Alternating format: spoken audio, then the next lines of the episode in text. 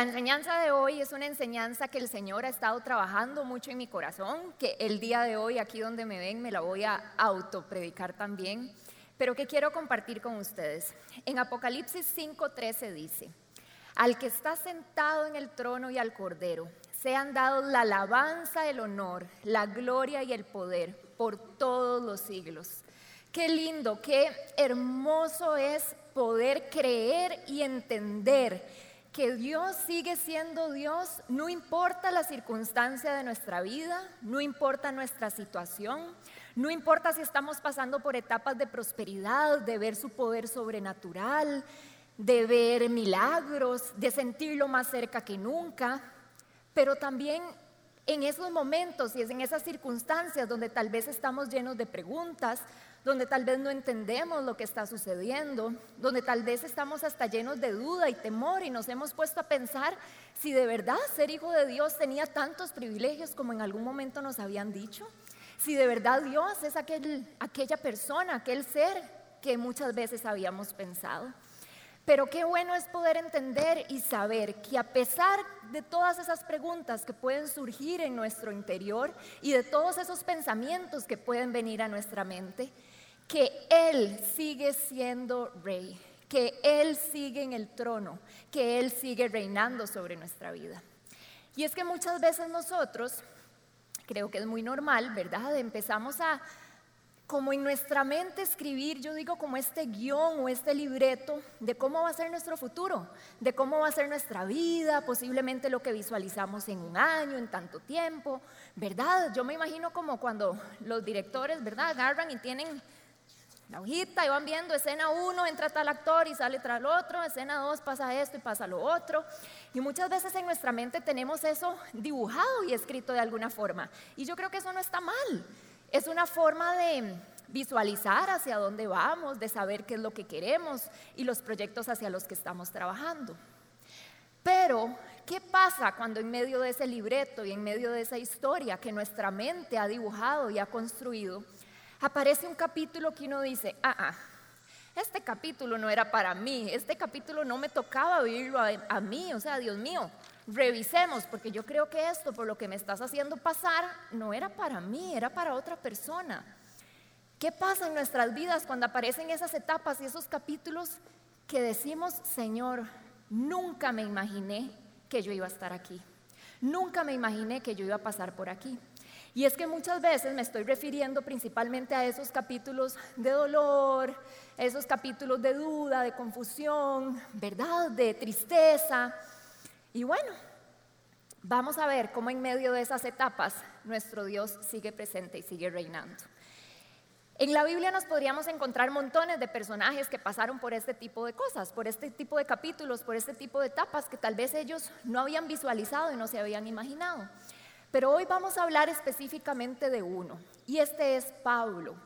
Cómo Pablo tuvo ese momento donde llegó a un lugar que no estaba en su mapa, que no estaba en lo que él había visualizado, que no estaba en lo que él había planificado.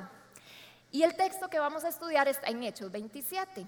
Para ponernos un poquito en contexto, Pablo había venido, ¿verdad? Viajando a diferentes lugares, hablando del Evangelio, contando las buenas noticias de Cristo. Y de pronto un día, estando en Jerusalén, se le aparece el Señor o el Señor le habla y le dice, Pablo, tené ánimo, no te preocupes, porque así como has dado de testimonio de mí aquí en Jerusalén, así es necesario que también llegues a Roma. Vas a ir a Roma porque yo necesito que ahí llegues, que hables y que prediques.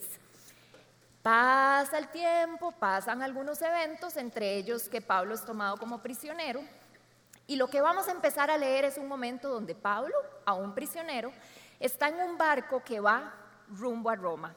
Y todo el capítulo 27, si ustedes lo empiezan a leer, se van a dar cuenta que es aquella odisea de esa navegación, desde que este barco salió hasta que trató de acercarse a Roma.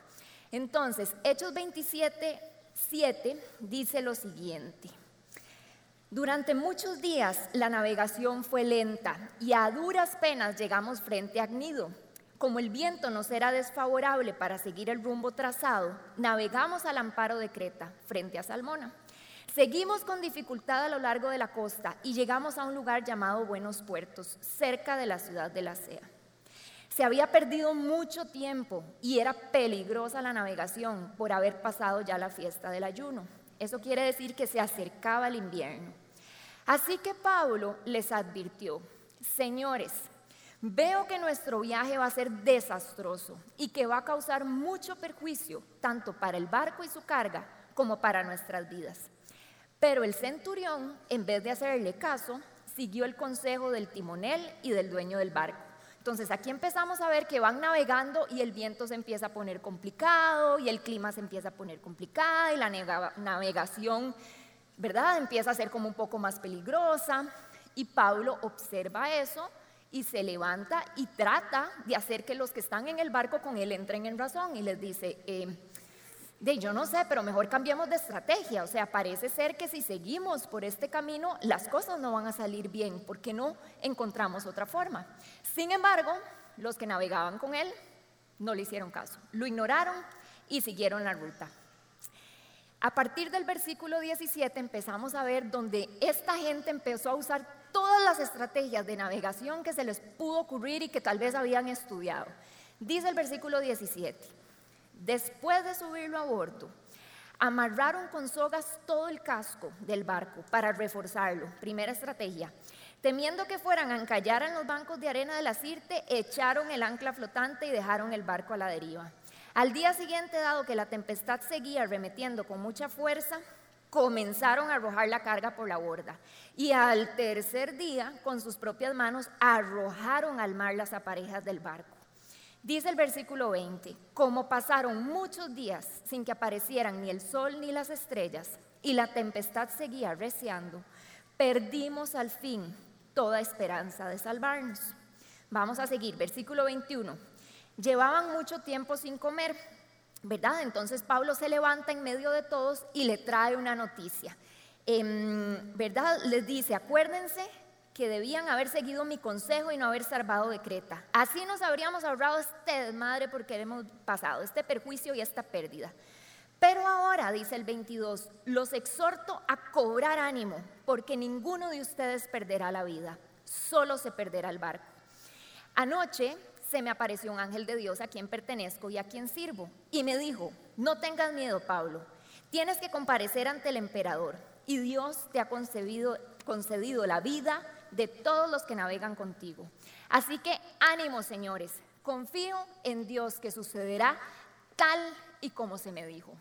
Entonces, el resumen de todo esto que acabamos de leer es que no le hicieron caso a Pablo, la navegación siguió complicadísima, em, empezaron a utilizar todas las estrategias para ver cómo lograban sobrevivir, sin embargo llegó un punto donde dijeron, aquí no hay esperanza, aquí no hay nada que hacer, a la mano de Dios, y llega Pablo y les dice, no, no, no, a ver, un momento, ánimo, coman, hace mucho no comemos, busquemos qué comer. Y les tengo una noticia, Dios a mí me dio una promesa.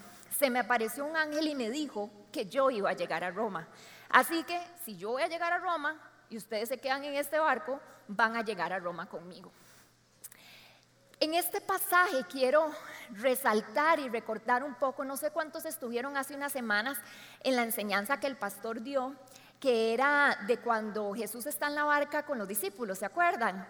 Que Jesús está en la barca con los discípulos em, y Jesús les dice, pasemos al otro lado, Jesús se duerme en medio de la tormenta y toda la historia y bueno, ya sabemos más o menos lo que pasó. Si no la vieron, les motivo y les invito a que la busquen en redes sociales, en YouTube y la vean. Pero este pasaje que podemos ver, que estamos leyendo, es muy parecido en el sentido de que Pablo estaba viendo a nivel natural un montón de circunstancias que estaban en su contra, que estaban en contra de su seguridad, que estaban en contra de la promesa que Dios le había hecho. Y no solo eso, yo pienso, qué difícil, porque posiblemente Pablo tenía mucha bulla a su alrededor, muchas voces, muchas ideas, ¿verdad? Posiblemente Pablo decía, uy, bueno, yo, Dios me prometió que yo voy a llegar a Roma y de pronto oía aquí a la par a los ¿verdad? Encargados de la navegación diciendo, nosotros no, vamos a durar un día más, este barco no va a aguantar. Y después oía por allá, ya se nos acabaron todas las estrategias, ya estamos sin esperanza, no sabemos qué hacer. Y después oían por allá y decían, no, es que ya tiramos todo al mar, o sea, ya no hay nada más que tirar, ¿qué vamos a hacer? Entonces, posiblemente Pablo tenía todas estas circunstancias que él veía y que él escuchaba, pero aún así Pablo supo que la promesa que Dios le había hecho, tanto en tierra firme como la que le estaba recordando en el mar, era una promesa que se iba a cumplir. Porque Pablo era alguien que conocía a su Dios. Pablo era alguien que sabía que su Dios no mentía. Y Pablo tal vez no tenía la más mínima idea de cuánto iba a durar la tormenta. Pablo no tenía la más mínima idea de por qué este poco necio no le habían hecho caso cuando él dijo que no se fueran por aquí, que se fueran por allá. Pablo no tenía la menor idea de por qué Dios estaba permitiendo la tormenta. O sea, Dios mío, tenías un propósito bonito, que yo llegue a Roma. O sea, ¿por qué está esto así? Pablo no sabía cómo iba a ser para llegar a Roma, pero él sabía que si tenía que llegar a Roma nadando, en barco o como fuera, él iba a llegar porque Dios había dado una promesa a su vida y él estaba tan confiado que pudo animar a los que estaban a su alrededor de que eso iba a suceder. Y hoy, ¿verdad? Les pido que piensen y analicen en medio de sus circunstancias. Si usted está ahí en medio de una situación, como hablábamos hace unas semanas con el pastor, tormentosa, difícil, ¿está usando más usted sus ojos espirituales o está usando más sus ojos naturales? Está poniendo más atención en la huya y lo que los demás le dicen y lo que resuena. O está poniendo más atención a lo que dice la palabra sobre su vida, sobre su futuro y sobre su circunstancia. ¿Verdad? Está tratando de, utilizar más estrategias humanas para ver cómo salir de ahí o está logrando descansar en el cuidado de aquel que dio una palabra sobre su vida. ¿A dónde estamos? ¿A dónde estamos? Y es que yo le puedo decir que yo no tengo idea cuánto va a durar esa tormenta si es que usted está ahí. No tengo idea por qué Dios la permitió. Pero lo que yo sí sé es que su destino no es la tormenta. Su destino no es quedar ahí estancado. El Señor tiene planes de bien para nuestra vida y un propósito que cumplir en nosotros. No sé cuánto va a durar, pero lo que sí sé es que la Biblia está llena de promesas para nuestra vida. Está llena de promesas que el Señor nos las da, tanto en tierra firme, donde las cosas están tranquilas y pacíficas y uno ve que todo va fluyendo, como también son promesas que prevalecen y permanecen en la etapa de la tormenta, de la dificultad, de la confusión y del temor, porque nuestro Dios no cambia y nuestro Dios sigue en el trono. No importa nuestra circunstancia, no importa nuestras equivocaciones, no importa nuestra debilidad. Y yo le voy a decir que usted se agarre en medio de su circunstancia, de esas promesas que están en la Biblia, de que aquel que empezó el propósito en usted lo va a completar, de que Él no abandona la obra de sus manos, de que sus planes y sus pensamientos sobre su vida son de bien, de que, al que los que estamos al abrigo del Altísimo moramos bajo su sombra y ahí estamos protegidos y Él es nuestro refugio. Pero también le voy a decir que recuerde la promesa que Él está sentado a la diestra del Padre y que Él reina por los siglos de los siglos. No importa lo que sus ojos estén viendo, no importa lo que sus oídos están escuchando. El mismo Dios que reinó sobre sus días de bendición, de provisión y de abundancia, es el mismo Dios que está reinando sobre los días donde las cosas se ponen más cuesta arriba.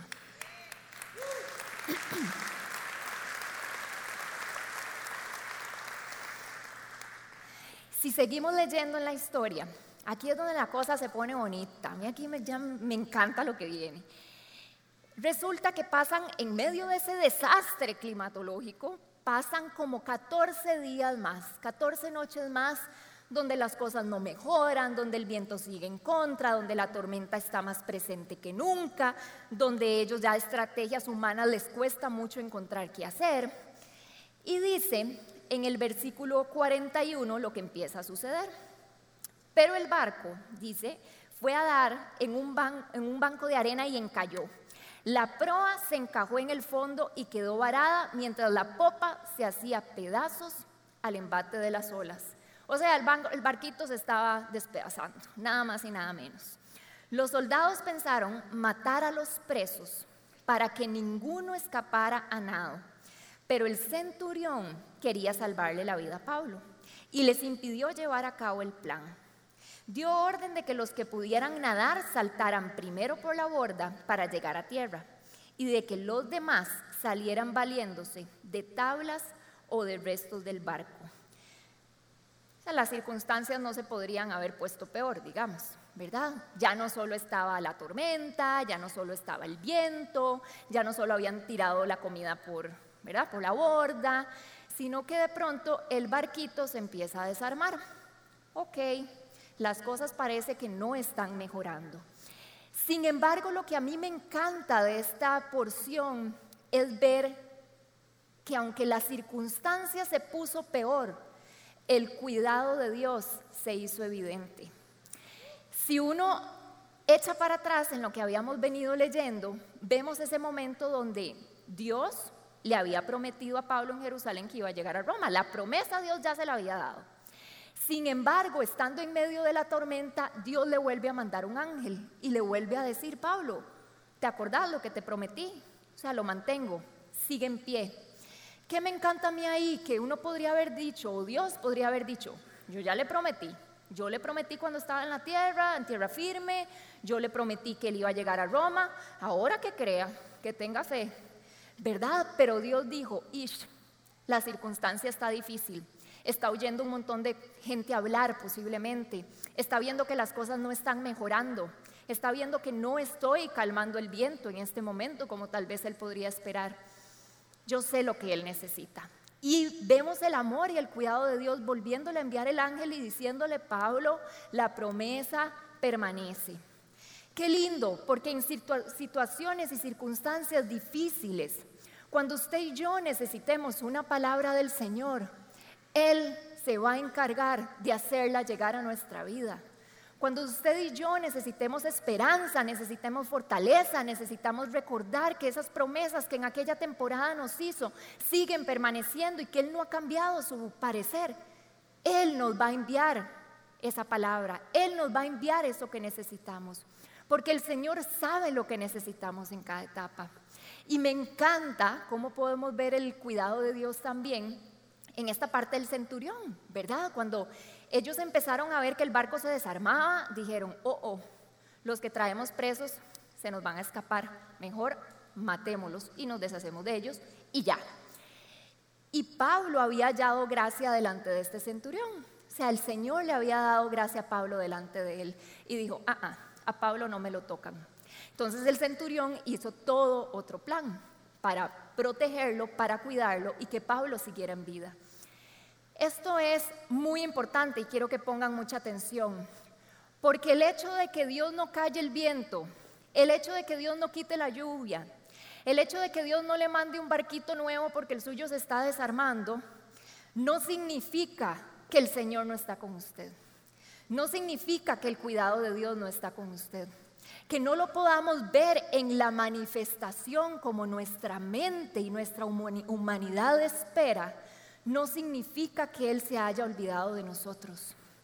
Posiblemente ustedes en momentos de dificultad, si yo les digo, busquen el cuidado, el amor, el respaldo y la protección de Dios, estoy segura de que lo van a encontrar. Posiblemente lo encontramos en esos momentos donde su paz sobrepasa todo entendimiento a pesar de la circunstancia. Lo encontramos ¿verdad? En esas mañanas donde tal vez abrimos los ojos y decimos, uy, qué duro, pero nos pudimos levantar y empezar el día y seguir y terminarlo bien.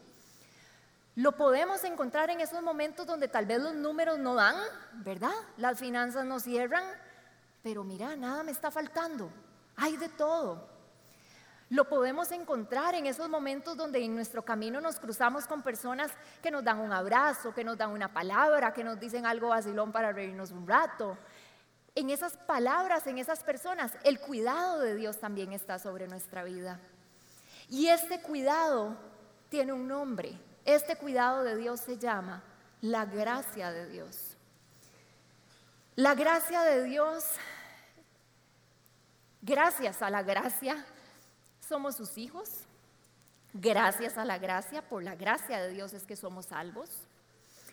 Por la gracia de Dios es que podemos ser testigos de sus obras milagrosas y sobrenaturales, de aquellos eventos donde decimos esto de verdad que es mucho más grande y abundante de lo que ya había pedido o entendido. El poder saber que eso viene del Señor es por su gracia. Pero la gracia de Dios, por su gracia, también es que somos sostenidos en momentos difíciles. Este mismo Pablo que vemos ahora navegando y confiado y sabiendo que él iba a llegar a Roma sin importar las circunstancias, es el mismo Pablo que cuando buscamos en Corintios encontramos que le dijo al Señor muchas veces, Dios mío, este aguijón que tengo, quítamelo. Esta circunstancia, esta condición, esta situación que tengo que me incomoda, quítamelo, llévatelo, vos tenés el poder para hacerlo. Pero ¿qué le contestó Dios a Pablo? Te basta mi gracia, Pablo. Mi gracia te es suficiente. Porque ese poder que querés ver hoy, Pablo, manifestado en un milagro, manifestado en algo sobrenatural, manifestado en algo que la humanidad o las personas no podrían hacer por vos. No es que te lo estoy negando, te lo estoy entregando, pero de una manera diferente. Mi poder va a estar pero en esta situación en esta etapa en tu vida, mi poder va a estar haciéndote fuerte en tu debilidad. Mi poder va a estar perfeccionándote en tu debilidad. ¿Y por qué les digo esto? Porque muchas veces en nuestro caminar estamos en esa misma posición, donde decimos, Dios mío, ¿dónde están tus milagros? Dios mío, ¿dónde está tu poder sobrenatural? Dios mío, ¿dónde estás? ¿Dónde está ese Dios todopoderoso que calma los vientos y la tormenta? ¿Dónde está? Y posiblemente si usted todavía no lo está viendo en esa manifestación, no se pierda de verlo con una manifestación de su poder, diciéndole, te basta mi gracia en esta etapa en la que estás. Mi gracia te es suficiente en este momento en el que estás. Porque no es que mi poder no está, no es que mi poder no quiere alcanzarte, es que en esta etapa mi poder está fortaleciéndote en donde vos crees que no puedes ser fuerte. Mi poder está levantándote donde vos crees que no puedes levantarte. Mi poder está dándote esperanza cuando vos crees que ya no hay un futuro lleno de bienestar. El poder del Señor está sobre nuestra vida en todas las etapas porque Él sigue reinando. Y tenemos que tener cuidado porque si recordamos al pueblo de Israel, ¿verdad? Famosísimo, que hemos conversado aquí muchas veces de ellos. El pueblo de Israel tuvo el privilegio de ver uno de los milagros más poderosos y sobrenaturales que uno se puede imaginar, que es ese momento donde el mar se abre, se divide y ellos logran pasar en el medio. A mí me encanta la película del príncipe de Egipto en esa etapa, ¿verdad? En esa parte, porque uno ve donde ellos van cruzando y se ven los pececitos nadando en el mar. O sea, wow, es algo poderoso y sobrenatural. Sea, el poder de Dios estuvo ahí con ellos. Pero después ellos llegan al desierto y tal vez la manifestación de Dios fue diferente. La manifestación de Dios fue a través del maná, de esa porción justa y exacta que ellos iban a necesitar en cada momento. Sin embargo, esto no les gustó. ¿Qué quiere decir eso? Que ellos aceptaron la gracia y el poder de Dios sobrenatural, pero rechazaron la gracia sustentadora, la gracia que sostiene, la gracia que da la porción justa y exacta en la etapa en la que se encontraban. No rechacemos esa gracia que nos sostiene. Hay un pastor que se llama John Piper, no sé si alguno lo ha escuchado, em, y él escribió las siguientes líneas con respecto, como un poema, con respecto a la gracia de Dios. Dice que hay momentos donde no vamos a ver la gracia de Dios oponiéndose a lo que no es bueno y placentero. Ni tal vez la vamos a ver hacer huir todo el dolor y el sufrimiento como nosotros muchas veces queremos. Pero la vamos a ver poner en orden nuestras pruebas y dolores. Y en medio de la oscuridad, esa gracia nos sostiene y nos sustenta. ¿Está usted consciente de esa gracia sustentadora? ¿Está usted consciente de esa gracia que lo fortalece? ¿O está usted rechazando esa gracia y esa provisión simplemente porque en este capítulo de su vida no está pudiendo ver la manifestación de Dios como usted quisiera? Seguimos con Pablo después de esta navegación. Esto es impresionante porque acuérdense que el centurión le dice, no me maten a Pablo, yo tengo un plan. Los que saben nadar se mandan al mar y empiecen a nadar. Los que no saben nadar igual se mandan al mar, buscan una tablita y ahí se van sosteniditos a ver a dónde llegamos. O sea, divino, ¿verdad? El plan. Entonces Pablo se tuvo que tirar al mar y empezar a nadar para ver a dónde iban a llegar a dar. Y en el capítulo 28 de Hechos sale que ellos llegan a una isla que se llama Malta. Malta, el otro día hace un tiempo escuchaba una enseñanza al respecto de esto y me encantó y yo dije, Dios mío, yo tengo que poder compartir esto en algún momento. Porque decían que Malta es ese lugar en nuestras vidas que usted no planificó llegar. Malta es ese capítulo en su vida que usted dice, esto no estaba en mi mapa. ¿Qué estoy haciendo aquí? Malta no estaba en el mapa de Pablo. Él no iba a llegar ahí. Él tenía su rumbo, él tenía su dirección y él sabía que él iba para Roma, no para Malta. Pero de pronto llega a este lugar. ¿Tiene usted un capítulo en su vida? ¿Tiene usted una circunstancia donde usted dice, estoy en un lugar donde yo nunca planeé llegar? Estoy en un lugar que no estaba en mi guion, en mi libreto y en mi mapa. Bueno, vamos a ver qué sucede ahí. Llegan a esta isla después de haber nadado, ¿verdad? Y dice la palabra que los reciben con mucho amor, con mucho cariño, ¿verdad? Muy hospitalarios, muy amables.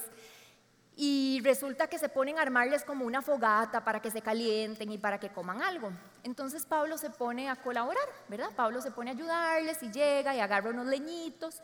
Y cuando va a ponerlos, dice la Biblia, que lo muerde una culebra. Esta es la parte donde a mí, yo leyendo, yo digo, me da risa. O sea, no puede ser que este hombre, número uno, se sube en un barco donde empieza una tormenta. Número dos, las personas con las que va navegando son unos necios cabezones y no le hacen caso de cambiar el rumbo. Número tres, el barco se quiebra y se destruye a pedazos. Número cuatro, tiene que tirarse al mar a nadar para ver a la mano de Dios a dónde logra llegar. Y número cinco, llega a un lugar donde él nunca planeó llegar, ah, y lo muerde una culebra son esos momentos y esas etapas que yo no sé si usted las ha tenido, pero yo sí.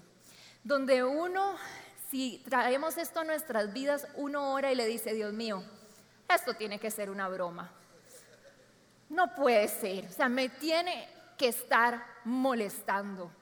Y en la mente de Pablo podría haber estado esa idea. O sea, Dios mío, yo salí de ahí nada más para llegar a predicar de vos. O sea, era tu plan.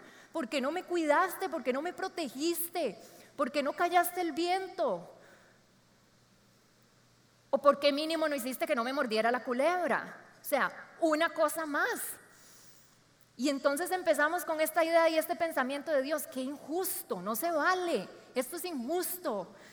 Tengo una amiga que una vez contándome un poco de su historia me decía que hubo una etapa donde él decía, ella decía, Dios mío, esto es cruel, parece como hasta cruel. ¿Verdad? Em, y si ustedes no han estado en un momento así, se me viene a la mente personajes de la Biblia que sí estuvieron en momentos así. Cuando yo pienso en Abraham, ¿verdad? En este hombre que sabía que humanamente no podía tener hijos, pero de pronto llega Dios y le dice, vas a tener hijos, vas a tener un hijo y va a haber una descendencia enorme. Y bueno, en el proceso Abraham espera añales y mete la pata y se equivoca, pero de pronto nace su hijo. Y de pronto Dios llega y le dice, bueno, me lo sacrificas, por favor. Uno es que se sabe el final de la historia, pero si yo me quedo ahí, yo digo, ¿qué? ¿Cómo? Qué cruel, qué injusto. Y yo visualizo a Abraham, ¿verdad? En ese camino a Moab, que era donde iba a ir a sacrificar a Isaac. Y nosotros leemos en la palabra que él iba confiado, que él sabía que el Señor iba a proveer. Pero ¿cuántos de nosotros estamos como en ese camino a Moab también, verdad? Como diciendo, Señor, no entiendo, no entiendo qué está pasando. ¿Por qué me estás quitando algo que en algún momento me dijiste que me dabas? ¿O por qué pasa tanto el tiempo y no veo la circunstancia? ¿O qué tal José? Un hombre que por ser íntegro y agradar al Señor y hacer las cosas bien, terminó en la cárcel. ¿Ah? ¿No debería ser al revés? ¿No debería ser al revés?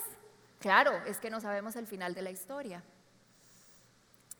Lo bonito de esto, o bueno, lo importante aquí es que en nuestra mente humana tratamos de encontrar justicia o injusticia. Sin embargo, dicen por ahí que toda historia tiene dos partes. Toda historia tiene dos posiciones y dos versiones. Más es entre amigos, entre una pareja, ¿verdad? El otro día estaba en la casa de, una amiga que tiene dos chiquititas, bueno, una como de 6 y una de 12, 13 años. Y estábamos conversando y llega la chiquita de 6 años, allá a moco tendido. Mami, es que vieras, mi hermana le estaba tocando la puerta y tocando la puerta y no me quiere abrir. Ella está ahí encerrada con las amigas, ellas nunca quieren que yo juegue con ellas, siempre me hacen a un lado y aquello era un drama. Entonces le dice la mamá, bueno, mi amor, tranquila, vamos a ver qué es lo que pasó. Aparece la hermana mayor y le dice, mi amor, ¿de qué pasó? Tu hermanita te está tocando la puerta, ¿por qué no la incluyen? Ah, mami, nosotros no estábamos en el cuarto, estábamos afuera jugando. Entonces, que se venga a jugar, no pasa nada. Qué importante eso, las dos partes, las dos versiones. ¿Y por qué les digo esto? Porque ante nuestros ojos nuestra historia tiene una versión. Nuestra historia tiene un guion y yo llegué y yo pasé y yo caminé y pasó esto y pasó lo otro. Pero yo le pregunto, ¿usted le ha preguntado a Dios cuál es la versión de Él de su historia? Sobre todo cuando estamos en esos momentos de que injusto, esto no se vale, esto no debería de ser así. Con todo lo que yo he hecho, con todo lo que yo he trabajado, con todo lo que yo te amo. Te has detenido a decirle, Señor, esta es mi versión. Pero ¿cuál es tu versión? Porque yo le aseguro que la versión de Dios es diferente. Porque el Señor tiene una visibilidad de nuestra historia abismalmente diferente a nuestra posición y a nuestra visión. Entonces no se quede ahí, no se quede en el que injusto, no se quede en el no se vale. Busque la visión del reino, busque la visión del Padre. Y lo mejor de todo es que en medio de estas historias que estábamos viendo, ¿verdad? De Abraham, de José, de Pablo, ellos lograron ver y entender que la promesa que Dios le había dado a Abraham en el nacimiento ¿verdad? En ese vendrá una descendencia. Fue una promesa que prevalecía y permanecía aún en el camino a Moab. La promesa que Dios le dio a José a través del sueño permanecía con José en la cárcel. Y la promesa que Dios le dio a Pablo de que iba a llegar a Roma no había cambiado cuando él estaba en Malta. Aunque tal vez él no entendiera qué estaba haciendo ahí, aunque él también tal vez diría, Dios mío, ya ha sido demasiado, la promesa de que él iba a llegar a Roma seguía en pie, porque el que había dado una promesa no cambia y seguía sentado en el trono, tanto en Jerusalén como en Malta, como en Roma, como en el nacimiento, como en el camino a Moab, como en el sueño, como en la cárcel. No importa el lugar donde usted esté, la palabra y la promesa de Dios sobre su vida permanece, sigue estando firme y se va a cumplir.